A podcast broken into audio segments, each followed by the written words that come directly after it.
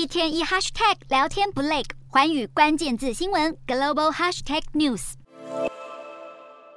弃守乌克兰南部赫尔松之后，俄罗斯将部队撤离到广阔的第聂伯河东岸。不过，乌克兰始终认为俄军只是假撤离，是要趁机重整部队，等到时机成熟再次发动攻击。对此，乌国总统泽伦斯基在 G20 领袖峰会上表示，把俄军赶出国境的乌克兰军事行动不会止息。泽伦斯基以视讯方式出席 G20 领袖峰会，在发表演说时，他讽刺性的感谢 G19，表达禁止使用核武这个立场，刻意遗漏俄罗斯。另外，泽伦斯基呼吁 G20 的主要经济体加强领导力，并强调现在应该结束俄罗斯发动的破坏性战争，并提出俄军撤离、释放所有囚犯、恢复乌克兰领土完整等十点和平计划。对此，俄国外长拉夫罗夫回呛乌克兰的谈判条件不切实际。拉夫洛夫指出，是泽伦斯基自己下令，只要普丁还是俄国总统，就不和俄方谈判，强调是乌克兰自己的问题。不过，显然多数国家不这么认为。根据 G20 公报草稿，绝大多数成员国谴责乌俄战争。另一方面，联合国大会通过决议，支持建立机制，让俄罗斯为入侵乌克兰造成的人员和财产损失进行赔偿。